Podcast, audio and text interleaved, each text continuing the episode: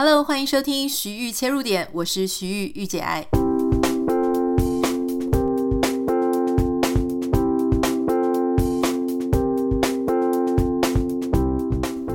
Hello，欢迎你收听今天的节目。节目的一开始，我想要问大家一个问题：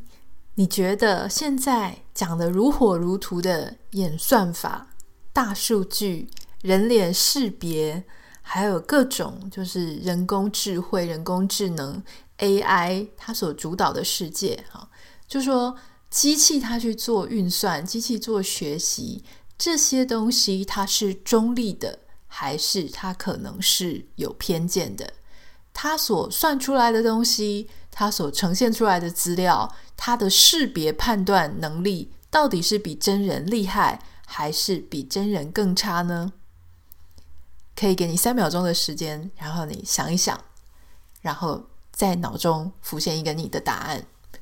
今天我想要跟大家分享的是关于编码，好，就说我们怎么样会有人工智慧，怎么样会啊。这个机器怎么样算出你的脸？好，你的这个怎么样去做 AI？其实它跟资料 data 有非常非常大的关系哈。那这个其实是我在这个周末的时候看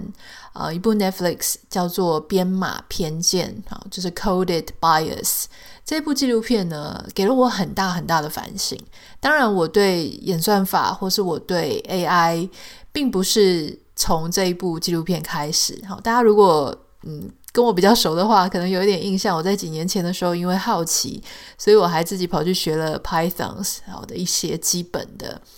那呃，我不能说我非常理解啦。那但是我也，比方说，像我也去学这个 MIT 它的这个人工智慧跟什么商业策略等等的课程，就花了一点时间去做研究。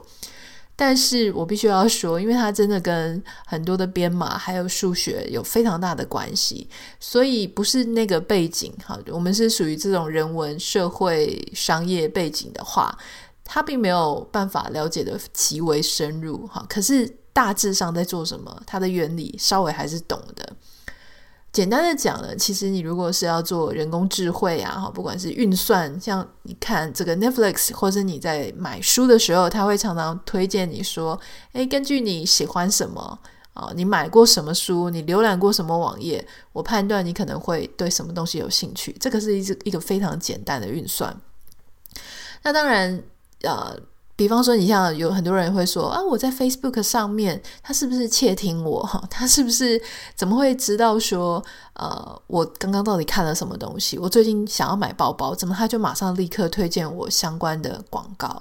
这些东西在我们的世界只会越来越多，不会越来越少。因为现在不管你在网络上所有的行为，你浏览了什么内容，你点了什么网页，点了什么 link，你跟人家讲了什么话，你的话里面出现了哪些关键字，甚至我怀疑，像我们在用这些 Line 啊，或是 WhatsApp 啊，其实我们所写出来的字或我们收到的字，它通通都在它的资料库里面。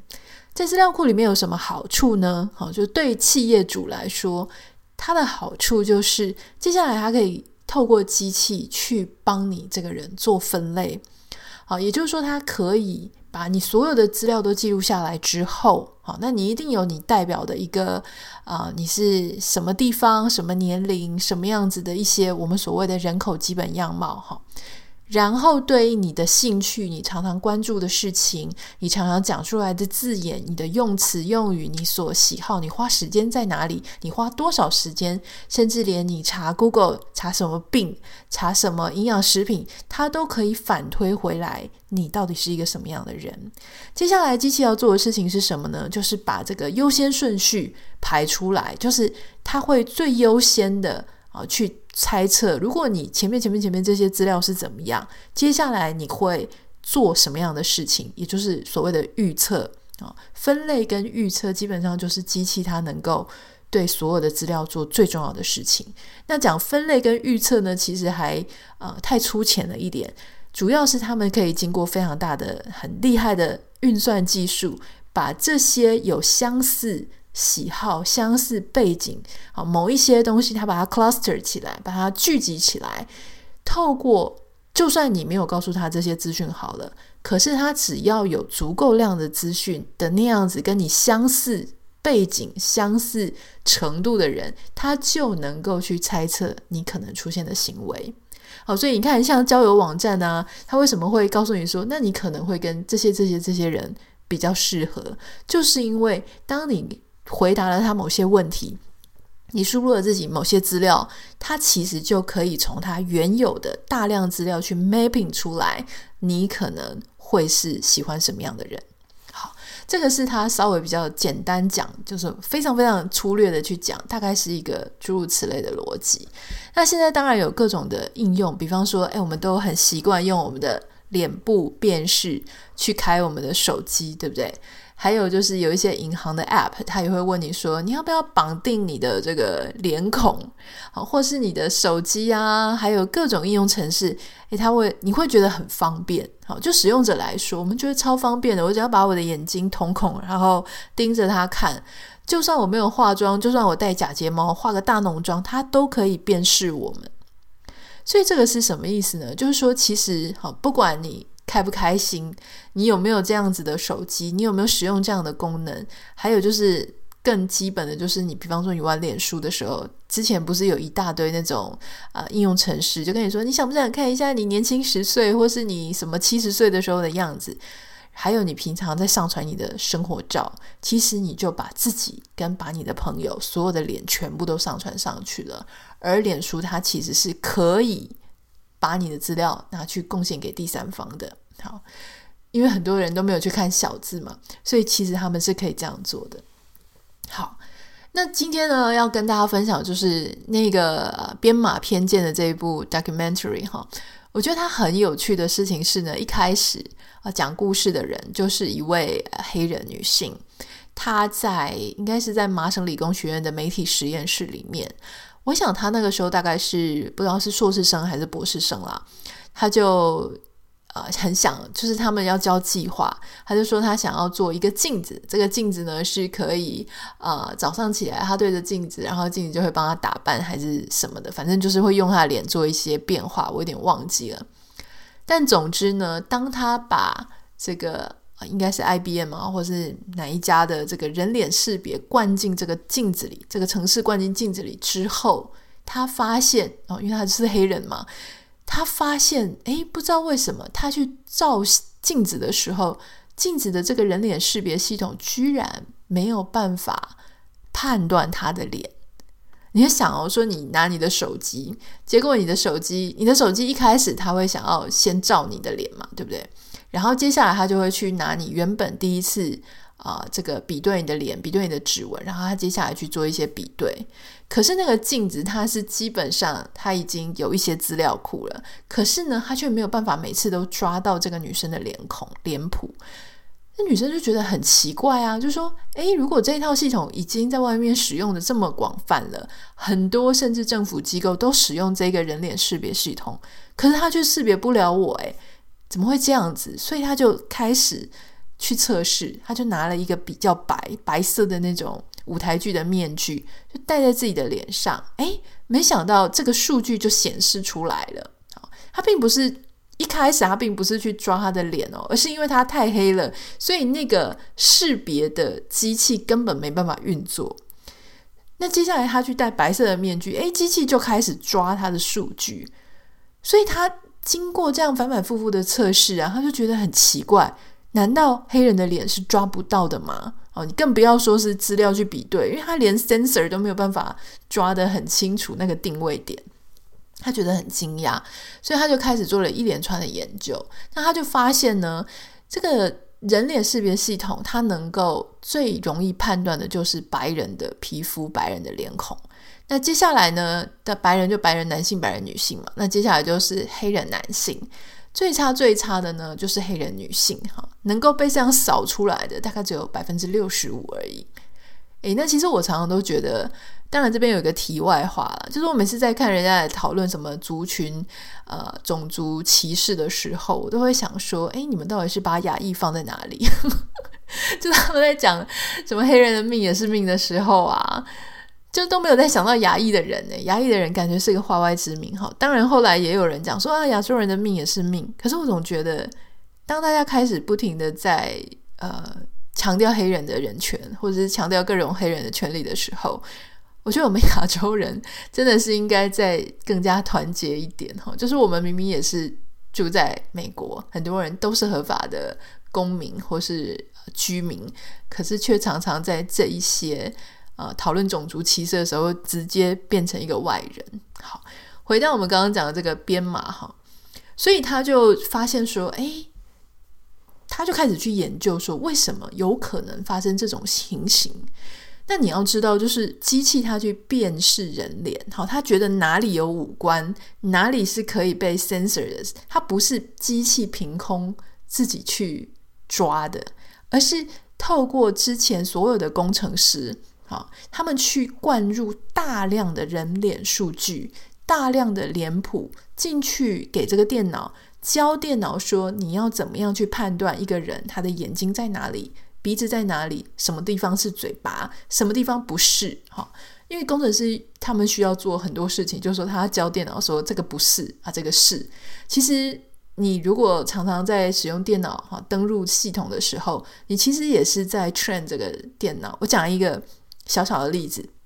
常常你在输入密码的时候，他不是会问你说，呃，以下九宫格里面哪个是红灯，或哪个是交通号志，或哪个是斑马线，你就会勾啊勾啊勾啊勾啊，其实就是这样子的道理。好，就是你其实一边在做这些事情，你也一边在劝电脑，就说什么是什么不是。那当然，这个 password 它是它是有正确答案的，但是其实它的逻辑就有点类似这个哈。好，那他就发现说，诶。如果当时去教这些电脑的这些工程师，他本身好，他就是大多数都是白人男性，或是白人为主。那他们在灌资料的时候，说不定那个 database 就已经存在了偏差。比方说，这个 database 里面就是大多数都是白人的脸。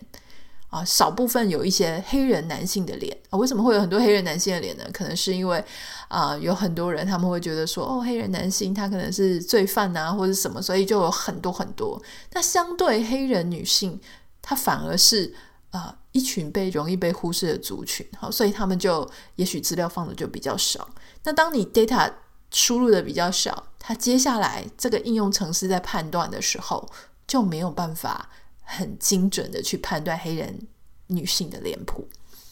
好，那讲到这里的时候呢，他其实就带出了第一个问题，就是这个演算法的资料，我们常常都觉得说啊，人是有偏误的，机器是中立的，机器它是不会说谎的，它说出来的东西一定是很理性思考的。可是真的是这个样子吗？如果当时在教这个机器的，在帮这个机器编码，在灌这个机器的资料的这些人，或是这些资料本身，它就已经存在一些偏见的话，那么它所教出来的机器也只是复制那个偏见而已，对吗？你知道吗？就我觉得它里面也讲了一个例子，我觉得很有趣哈，可以跟稍微跟大家分享一下。他说，Microsoft 曾经在 Twitter 上面放了一个啊机器学习的机器人啊，那他会根据这个大家教他哈，或是这个上面 Twitter 上面出现的一些 wording，然后他会不断的学习跟人家如何对话。结果他们发现，不要一会儿的时间哈，可能一阵子。这个机器人立刻变成一个有种族歧视，而且丑女很严重，到处散播这个仇恨言论的一个 jerk，一个混蛋。所以后来 Microsoft 赶快就把这个机器人，他们可能也是很实验性质的啦，就想说一个人如果浸泡，一直浸泡在 social media，都没有独立思考的能力，他就是人家讲什么他就学什么，他到底会变成一个什么样的机器人？结果就变成了一个令人很讨厌的机器人。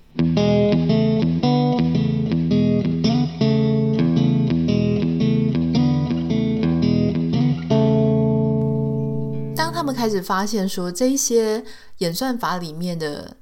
数据其实常常会存在着一些隐藏的偏见的时候，大家就开始注意到这件事情。因为像我们现在的数位时代里面，有太多太多的地方都使用演算法。比方说，像美国啊，美国这边有很多的银行，它是采用信用平等。什么叫信用平等呢？其实，如果你移民来美国，或是你来美国居住，一开始你都会蛮辛苦的，因为你在美国没有信用卡。好，你没有信用卡呢，基本上你就是比较没有。办法累积你的信用分数，这些信用分数可以做什么呢？当你有信用卡，而且你准时还款的时候，这个表示你的信用分数，诶，慢慢的会累积。好，所以像很多人，包含我先生，他们就会诶有信用卡，然后很注意这个缴款的时间。如果他有很多张信用卡，那他这个信用分数就会一直不断的累积，累积的很快。当你有比较好的信用分数的时候，不管你是房贷啊、车贷啊，哈，或是你做一些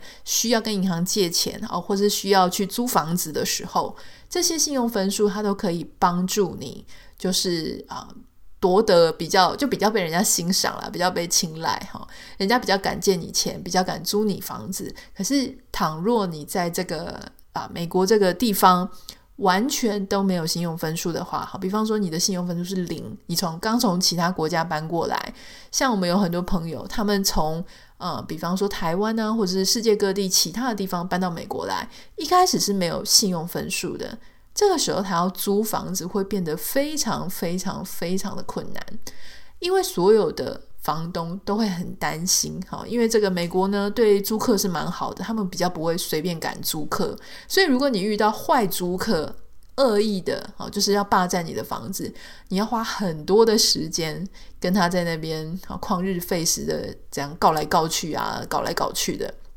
所以房东。通常都会非常小心，那他怎么小心呢？也就是他的房仲或是房东，他们会去看你的信用分数。如果这个人以前的信用都是很好的，OK，租他没有问题哈。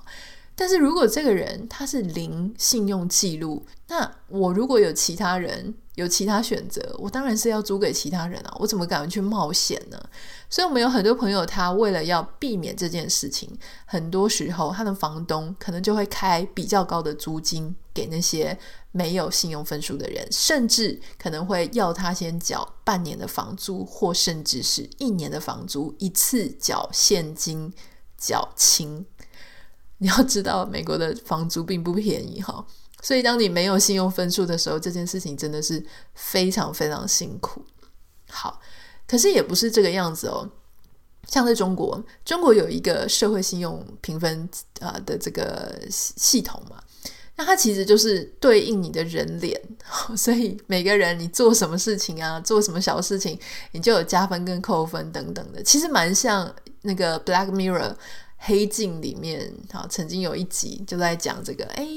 每个人都会有自己的一个信用平等分数，那这个信用平等分分数呢，其实就跟刚刚美国的蛮像的，就是它会影响你的各个层面。好，当然讲比较普遍的就是你的银行有没有要借你钱。你如果要再更细分，好，我们当然目前没有说很有证据说是不是所有的呃所有的系统、所有的机构全部都。靠这个分数在评鉴你，可是你可以想象，比方说你在啊、入学的时候，是不是学校他可能会去看你的，或是你的父母的信用分数，或者说你在找工作的时候啊，或者说你在刚刚讲买各种东西的时候，也许信用分数越好，你的折扣就越多；信用分数越差，你得到的补助、你得到的优惠就越少。可是我们回到美国的例子来看。他们就开始在思考说，这样子的啊，包含这个演算法啊，包含这个机器里面的内容，到底有没有偏差？还有，当一个政府，它到底能不能够随意的去搜集你的生物资料？所谓的生物资料，包含指纹，还有你的脸孔，它能不能够随意的储存你的脸孔，而且使用它呢？我们先讲美国的例子好了，因为大家都知道美国是呃非常重视人权的一个国家哈，所以其实它什么叫人权呢？我自己在这里我我觉得很有趣啊。以前我们都觉得民主民主就是人权，其实民主不等于人权。民主呢，其实是在讲说呃多数决嘛，对不对？就是多数跟少数。最讲最简单、最暴力、粗暴、直白，就是多数跟少数，好，然后少数服从多数，多数这个尊重少数。好，可是如果你今天一直都是多数人的时候，你其实不会感受到那些所谓需要人权彰显的地方。我现在讲的这个多数跟少数，并不只是说你平常常常在支持哪一个政党的候选人。假设你就很随很塞，你每次支持的那个政党的人，通通都失败，这不代表你是这个社会的少数。我的意思是说，他当然是选举结果里面的少数落败的。可是我在讲的人权，其实是一个社会里面他很容易被忽略掉的声音。好，就是说。其实跟大众一抗衡，他简直没有办法，就是突出的声音啊。比方说，像上一次，嗯，我们从就是我先生刚从美国回台湾，那台湾当然在疫情那个时候还没有那么严重啦，但是风声鹤唳，所以呃，大家就做非常非常多很严格的措施，包含我们这个社区大楼，它不准外送的人员从地下室送到啊、我们的楼层。那就差这么一个电梯的距离，哈，他我先生他点了饭，那饭没办法送上去，所以就变成他完全吃不到饭。我现在很快速的讲这个故事，虽然我当时真的很心急，哈，很生气，可是现在想一想呢，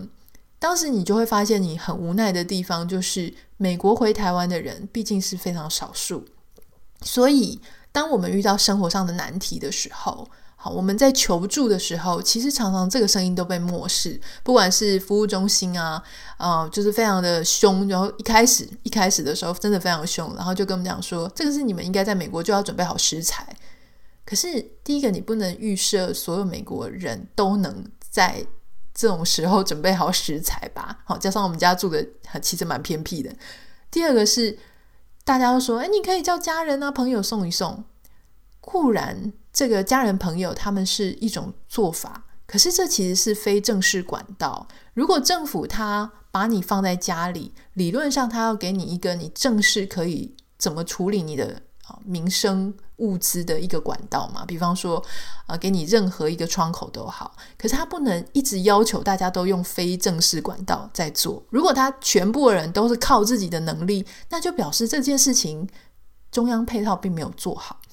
所以当时呢，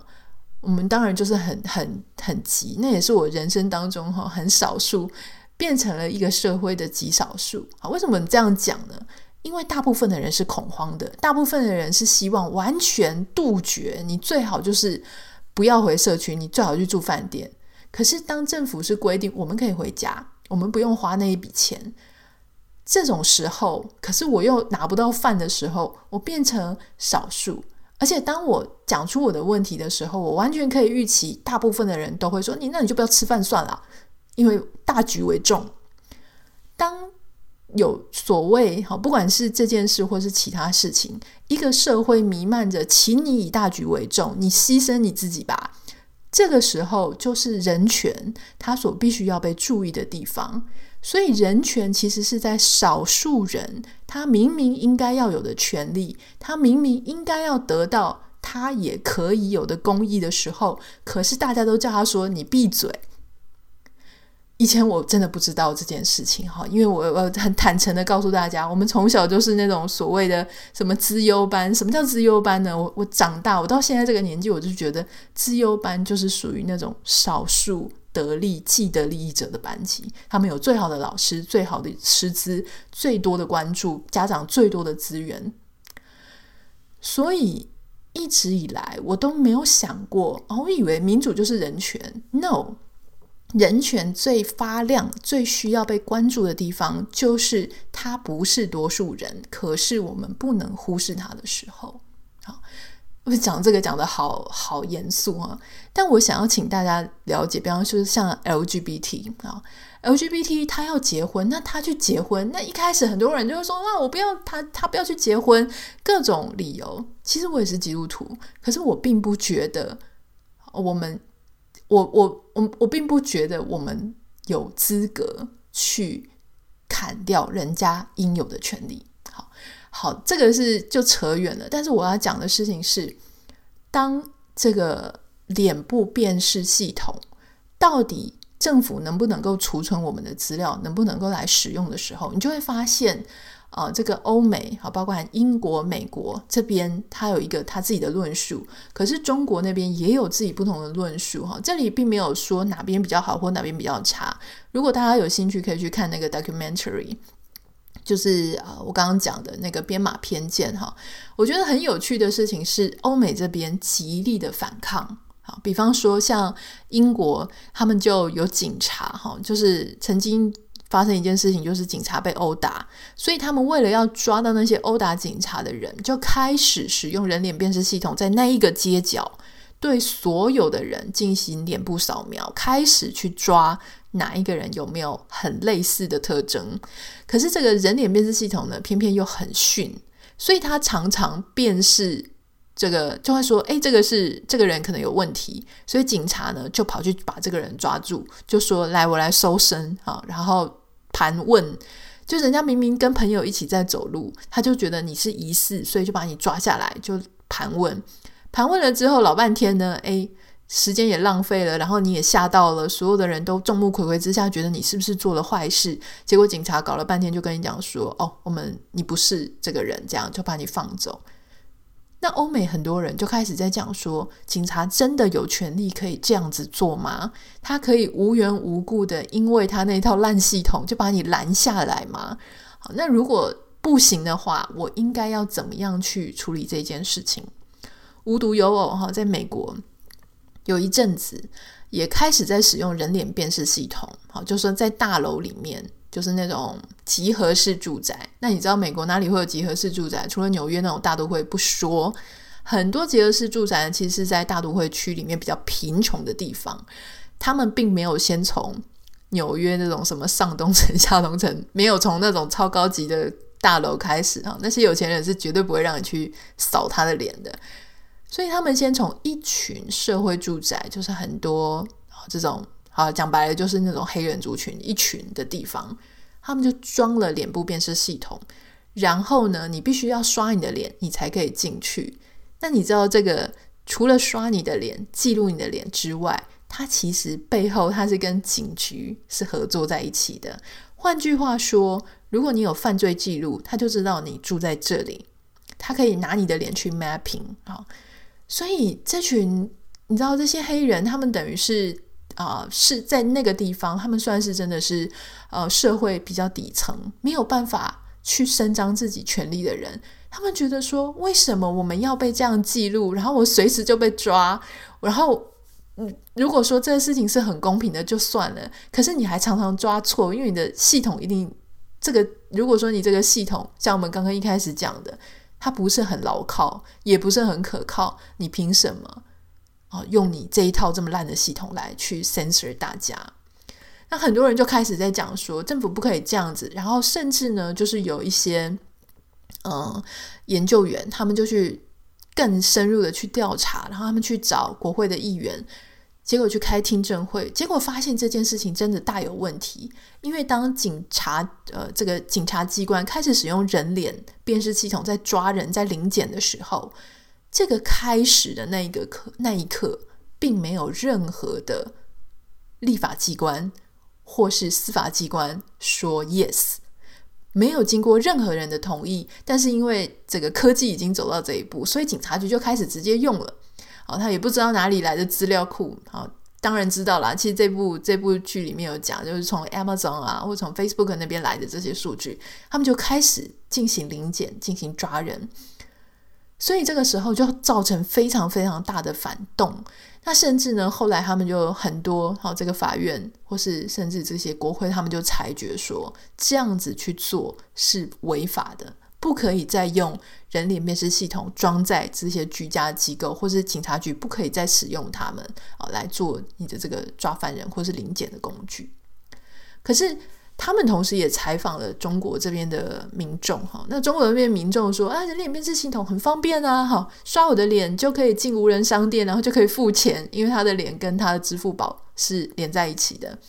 那甚至呢，就是他们会觉得说这样很好啊，呃呃，我记得上面这个影片里面还有采访到一个女生，她就说这样很好啊，好人有好报，这个坏人有坏报，这个意思就是让这些呃法网恢恢，疏而不漏，让这些呃善良守法的，你可以想象，他讲的就是善良守法的人，呃，他们有保障，然后其他的坏人就被抓起来啊。那当然，这样的想法好像也没有错，可是当你的系统。当你的资料它如果有偏见的话，就是一个问题。第二个问题是，那么拥有你这些辨识系统的执法机关、警察局或是政府，他到底拿了你的脸做什么？他有没有可能因此拥有跟你不对等的权利？因为他有你的资料，你没有他的资料嘛？他可以叫你做什么事情，你不能叫他做什么事情，这就叫做不对等。当发生这种事情的时候，你能不能够跟他 argue？你能不能够跟他讲说你不能对我这样做？啊，这就回到我们刚刚讲的人权的问题。像啊，欧美这边，呃，很多人就觉得说你不可以拿我的资料，在未经我同意之下，未经这个司法机构的同意之下，你就拿我的资料对我做一些对我不利的事情，这个是不公平的、不正义的。好，所以其实。从这样子的一个很大的 debate，好，就是很大的争论跟讨论来讲，我觉得这是非常精彩的。接下来，我想我们都无可避免的，就是会遇到越来越多这样的问题。我们所有的资料，我们几乎是活在一个没有隐私的时代。所谓的隐私不只是我们的秘密而已，我们不跟人家讲的秘密，或者我发生过的事情，还有就是我所有的生物特征，基本上都会被某一个当权者去牢牢的掌控。你要想哦，如果当年的各种大革命，啊，各种独裁者、集权者，当时他们就拥有你所有的这些生物资料，他完全都知道你正在不满意他。不喜欢他啊，想要拥有新的这个新的方式、新的生活方式、新的政权、新的可能性，他完全都知道，而且早你一步就把你干掉。请问，当年所有的革命、所有的进步、所有的发展、所有的突破、突破式创新，通通都不会发生。所以，这个是让大家更加的 concern 哈。那其实我觉得那部片里面讲了一个我觉得蛮重要的点哈，他说只有人啊，只有这个做决定权啊，我们我们可能会我们在每个人在做决定的时候，当然都会凭着我们以前发生过的事情、以前发生过的经验跟记录来去做判断。可是有些时候，这个判断它必须要增加当时你的你更新增的成熟度。你多了一些人道关怀、道德面的想法，你不会做你，你不一定会做你最理性的那一面的决定。有时候呢，比方说你明明就觉得哦，OK，所有的人好成绩，我讲一个简单一点的，假设你是一个评审老师，所有的竞赛的选手他的成绩啊，就是一目了然，以数据化的来说，所有的一目了然。可是这个时候有一个道德层次的问题来了。我到底要选那个最优秀的，还是我要选那个看起来呃最努力突破障碍的？在这样子的一些抉择的决策考量的时候，数据跟数学它不是唯一的解答，有时候它会增加一些道德的判断。好，你知道女性或是一些少数弱势族群，它之所以能够发展到现在的一种地位，它就是靠着我们很多很多的。啊，我们去打破旧有的习惯，不是所有的权利都是男性或是贵族，或是啊那种富富二代啊，贵族世家，贵族家不是牛排那个哈。我们是靠着很多很多的啊先进的想法，我们放了一些我们的关怀、人道关怀进去之后，让各种不同的啊更多元的人，他们可以去表达他们的声音。可是今天，如果我回到这个机器来去做决定，我把我所有历史的资料、历史的 data 都灌进这个机器里面，要机器帮我们做一个更好的决定，那么机器它会做出什么样的决定呢？它就是只是在复制那些我们觉得不够好的历史而已。因为那些唯有人我们自己去产生出来的新的关怀，对少数族群、对弱势族群、对环境、对气候变迁，这些我们认为它不是多数，可是它依然很重要的声音啊，我们把它放到我们的决策过程里面，这样子社会才会进步。所以今天呢，其实我不知道你听到这里会不会觉得哇，我们今天节目怎么这么的啊、严肃，或是好像有点比较深一点哈？原因是因为我很想要跟大家分享，就是说第一个，我们不要在这个科技的世界里面就闭上我们的眼睛，随着随便这个科技带着我们到哪里？因为其实。看起来是科技，看起来是电脑，看起来是好像理性、好像中立的计算方式。其实我们永远都要抱着反思跟怀疑的心情去思考，说这个里面有没有一些其实可能是带有偏见的存在。如果有，我们就努力让它的这个啊、可以变得更好。第二个事情是，你有没有发现，人他其实还是胜过。机器的啊，我不是说数学或是运算能力，因为电脑就是这些东西很强。可是人他可以永远添加一些新的关怀、道德面的，然后关怀面的，更柔软的、更有爱的、更可能非所谓的非理性，可是它却可以让社会、让人生更好的部分。我想这些东西都是我们在一路上的过程当中，慢慢的去累积啊、慢慢的去。更加的关怀，就说我们怎么样让世界变得更好。当然，还有一个重点就是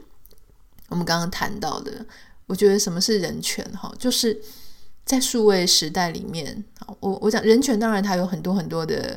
啊、呃、涵盖的内容，但是我想在数位时代里面的人权，因为。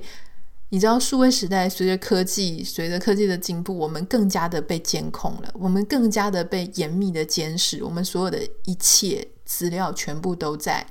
啊、商业里面。那商业它如果跟政府结合，那就是我们等于全部的被掌控了。可是，在这个时候的人权，更重要的事情是我们能不能够，虽然我们的资料通通都被记录下来了，但我们能不能够跟对方 say no？我相信所有的人，我们自己身为一个人，我们是可以跟这些当权者 say no，你不可以这样子使用我的资料，你不可以这样子用我没有同意的方式，这样子粗暴的对待啊，我就是去反过来去对待。如果我们能够在这样子已经被严密监控的状况下，还能够让对方听得到我们的声音，为我们所改变，我想这个人权它就是存在的。可是如果我们不行，我只有被记录的份，其他的啊、怎么样去啊、规范我啊，然后怎么样去打造一个世界，通通我都不可以讲话，我都只能被扫被扫描，好像就是被一个变成一个 QR code，变成一个人体，变成一个机器，然后它所有的游戏规则我都必须要去倾听，我都必须要去 follow。那这就不是一个很公平的状态。好，这个是我们今天的节目想要跟大家分享的哈。